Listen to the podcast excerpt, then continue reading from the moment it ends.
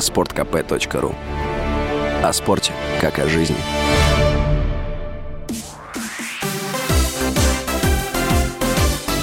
Новости спорта. В Ханты-Мансийске завершились зимние игры паралимпийцев «Мы вместе спорт». Сборная России стала абсолютным победителем в неофициальном медальном зачете. Спортсмены завоевали 106 медалей, 39 золотых, 40 серебряных и 27 бронзовых. Сборная команды Беларуси увезет с игр 16 наград, 5 из которых золотые. Команда из Армении на третьей строчке турнирной таблицы. Соревнования длились 4 дня. Спортсмены разыграли медали в шести видах спорта – лыжных гонках, биатлоне, керлинге на колясках, слэдж хоккее, горнолыжном спорте и сноуборде. Футбольный клуб «Ростов» упустил победу над московским «Динамо» в матче 22-го тура российской премьер-лиги. Встреча прошла в столице на центральном стадионе имени Льва Яшина.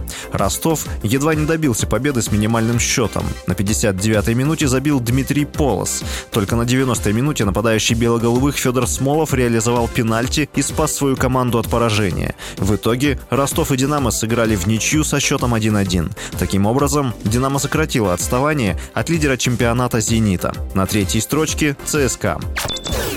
Россиянин Даниил Медведев опустился на вторую строчку в рейтинге Ассоциации теннисистов-профессионалов.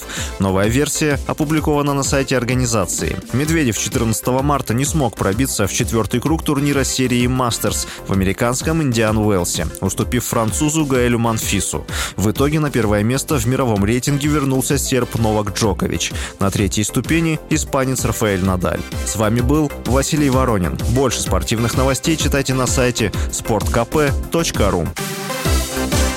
Новости спорта.